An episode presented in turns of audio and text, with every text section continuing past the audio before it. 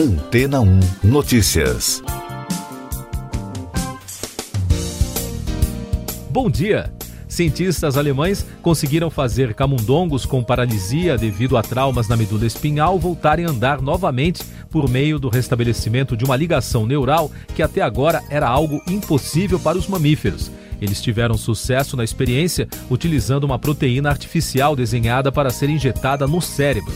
No caso dos humanos, os traumas na medula, geralmente causados por acidentes esportivos ou de trânsito, dependendo da gravidade do caso, as fibras dos nervos que carregam informações entre os músculos e o cérebro não conseguem se regenerar.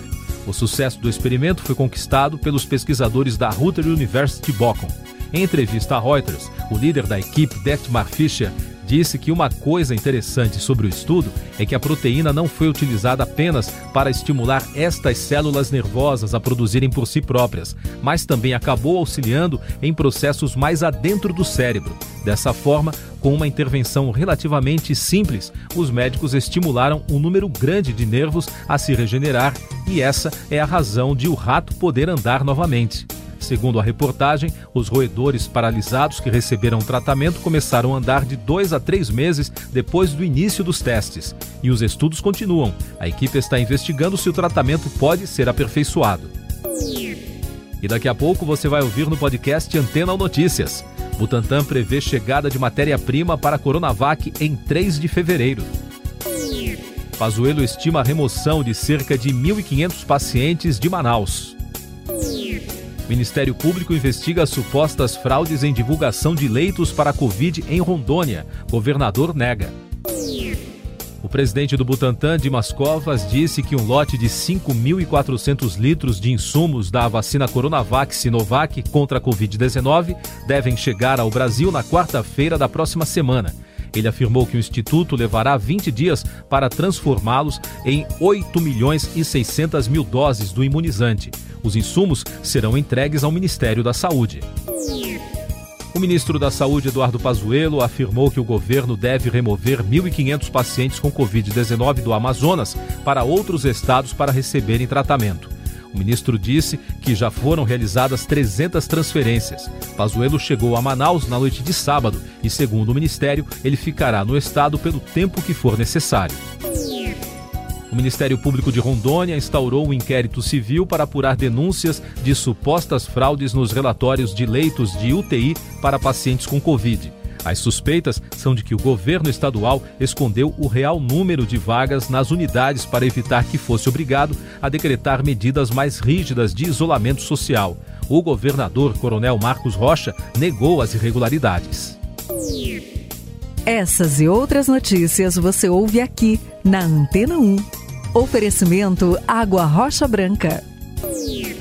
Eu sou João Carlos Santana e você está ouvindo o podcast Antena ou Notícias. A Organização Mundial da Saúde sugeriu que pacientes com Covid-19 que estejam em casa monitorem os níveis de oxigênio com um oxímetro de pulso. Segundo a organização, o uso deve ter acompanhamento médico. Em outra atualização, a entidade também sugeriu que pacientes que estejam internados recebam doses baixas de anticoagulantes de forma preventiva para evitar trombose. Países europeus desaconselham o uso de máscaras de pano para proteção contra coronavírus. Por conta do aumento de casos de Covid-19, o Ministério da Saúde da Alemanha passou a exigir que a população utilize a máscara do tipo N95 nas ruas. As máscaras hospitalares continuam permitidas, enquanto as de pano foram proibidas. A máscara do tipo N95 reduz a penetração de 95% das gotículas pequenas e veda completamente o rosto. Depois da recomendação do governo alemão, outros países como Áustria e França também passaram a recomendar ou exigir o uso desses respiradores. Apoiadores do opositor russo Alexei Navalny convocaram uma manifestação para o próximo domingo em frente à sede do Serviço Federal de Segurança em Moscou. Os manifestantes exigem a libertação do político. Será o segundo fim de semana de protestos confirmados nas redes sociais pela equipe de Navalny. Milhares de agricultores indianos acamparam na terça-feira nos arredores da capital Nova Delhi para exigir a retirada da reforma agrária anunciada pelo parlamento indiano há seis meses. As novas leis impõem uma maior liberalização do setor, o que gerou temor dos camponeses de todo o país. Houve confrontos e pelo menos uma pessoa morreu durante os protestos. Presidente italiano inicia conversas com lideranças políticas sobre renúncia do primeiro-ministro. Sérgio Mattarella inicia hoje consultas com líderes partidários sobre como superar a atual crise política. Na terça-feira, ele pediu ao primeiro-ministro Giuseppe Conte que permaneça no cargo em caráter interino enquanto as conversas ocorrem. Conte entregou a renúncia ao presidente do país na terça-feira. Nove ex-ministros do Meio Ambiente enviaram um pedido de ajuda aos países europeus para combater a pandemia na Amazônia. Assinaram a carta José Goldenberg, Rubens Recupero, Gustavo Krause, Isabela Teixeira, José Sarney Filho, José Carlos Carvalho, Marina Silva, Carlos Mink e Edson Duarte. O documento foi encaminhado ao presidente da França, Emmanuel Macron, à primeira-ministra da Alemanha, Angela Merkel, e à primeira-ministra da Noruega, Erna Solberg. Agora os destaques do noticiário econômico. A ata do encontro do Comitê de Política Monetária do Banco Central, divulgada na terça-feira, indica que a maioria dos membros do comitê decidiu esperar a publicação dos próximos indicadores econômicos para definir se sobe ou não a taxa básica de juros. O documento indica preocupação por parte do Copom com o risco inflacionário.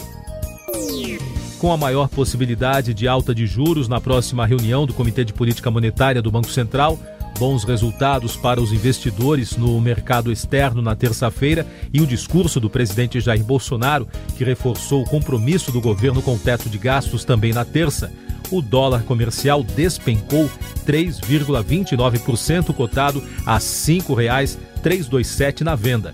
Já o Ibovespa encerrou em queda de 0,80%. Paulo Guedes diz que a economia pode crescer até 5% neste ano o ministro da Economia falou de maneira otimista que o país pode atingir esse número de crescimento se todo mundo entrasse na mesma vibração, uma referência ao comportamento do Congresso. Guedes fez o comentário durante evento virtual com uma instituição financeira. Na videoconferência, ele falou que a equipe econômica espera de maneira moderada crescimento de 3,5%. A Confederação Nacional dos Trabalhadores em Transporte e Logística, uma das principais entidades da categoria, aderiu ao movimento de greve dos caminhoneiros, que vem sendo anunciada para 1 de fevereiro por tempo indeterminado. Os trabalhadores pedem revisão de normas de pesagem de caminhões para reduzir custos, entre outras medidas. Na Itália, autoridades sanitárias registraram um surto da gripe aviária H5N8 em uma criação doméstica de aves na região central do país. Segundo a Organização Mundial de Saúde Animal, o vírus foi detectado em Lugo, na província de Ravenna. A influenza aviária tem se espalhado pela Europa, deixando a indústria avícola local em alerta. Boris Johnson diz que assume responsabilidade após 100 mil mortes por Covid o primeiro-ministro britânico assumiu total responsabilidade sobre a situação atual da pandemia no Reino Unido, que se tornou, na terça-feira, o primeiro país europeu a ultrapassar as 100 mil mortes provocadas pela doença.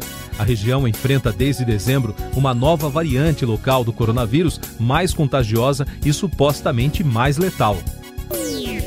No Brasil, o ministro da Saúde, Eduardo Pazuello, afirmou que a nova cepa da Covid-19 detectada em Manaus será enviada para análise na Universidade de Oxford para que seja identificado o grau de transmissibilidade e agressividade da mutação. A variante brasileira também está no centro das atenções da Organização Mundial da Saúde. O juiz de primeira instância, Valner Batista Ferreira Machado, voltou a determinar que a Prefeitura de Belo Horizonte reabra o comércio que está fechado desde o dia 11 de janeiro para conter o avanço da pandemia. A reabertura vale a partir de 4 de fevereiro na capital mineira. No dia 18 de janeiro, o mesmo juiz havia determinado a suspensão do decreto da Prefeitura, mas dois dias depois, a decisão foi derrubada na segunda instância cerimônia aborígene marca início das filmagens das novas aventuras de Thor. O ator Chris Hemsworth postou na terça-feira as imagens de um ritual que participou com tribos aborígenes na Austrália. A cerimônia deu o pontapé simbólico nas filmagens de Thor Love and Thunder, o próximo filme do super-herói. O ritual também contou com a presença do diretor Taika Waititi, que é neozelandês e descendente de tribos indígenas da ilha. A atriz e ativista norte-americana Jane Fonda será homenageada com um prêmio pelo conjunto de sua obra na cerimônia do Globo de Ouro para marcar os 60 anos de carreira da artista. A Associação de Imprensa Estrangeira de Hollywood disse que Fonda receberá o prêmio na cerimônia de 28 de fevereiro. Siga nossos podcasts em antena1.com.br. Este foi o resumo das notícias que foram ao ar hoje na Antena 1.